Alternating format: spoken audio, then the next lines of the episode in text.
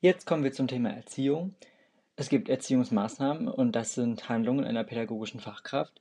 Durch diese wird das Verhalten dauerhaft verändert und, an, äh, und angestrebte Erziehungsziele sollen erreicht werden. Es gibt einmal die direkte Einflussnahme, die ist von Angesicht zu Angesicht. Das ist zum Beispiel ein Lob, ein Tadel, eine Belohnung oder ein aufmunternder Blick. Und es gibt ähm, die indirekte Einflussnahme, das ist eine unmittelbare Folge einer Verhaltensweise und die Einflussnahme über eine Situation oder ein Objekt. Es gibt dabei unterstützende Maßnahmen, das ist zum Beispiel das Lob, die Ermutigung oder eine Hilfestellung und dann gibt es gegenwirkende Maßnahmen, das sind zum Beispiel der Tadel, das Korrigieren oder eine Sanktion. Dann gibt es Erziehungsziele, diese müssen begründet werden sie geben und sie geben Orientierung. Dann gibt es Erziehungsstile. Erstmal, was ist ein Erziehungsstil? Ein Erziehungsstil ist die Art und Weise, wie ein Erzieher dem zu Erziehenden gegenübertritt. Sie kennzeichnet die durchgehende Grundhaltung des Erziehers.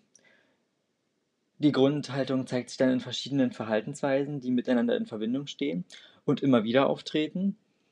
Das drückt die Einzigartigkeit und die Einmaligkeit des erzieherischen Verhaltens einer bestimmten Person aus und es zeigt die charakteristische, typische und erzieherische Haltung.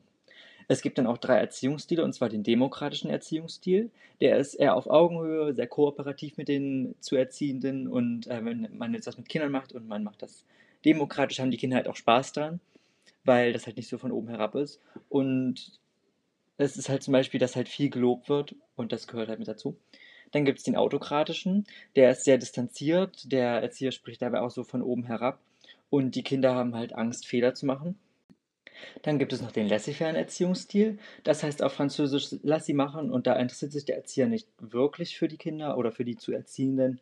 Und ähm, die zu Erziehenden merken das halt und gehen dann halt somit über Tische und Bänke und das ist alles sehr unordentlich, sehr laut, wie wir es ja auch damals in dem Lehrfilm gesehen haben im ersten Jahr.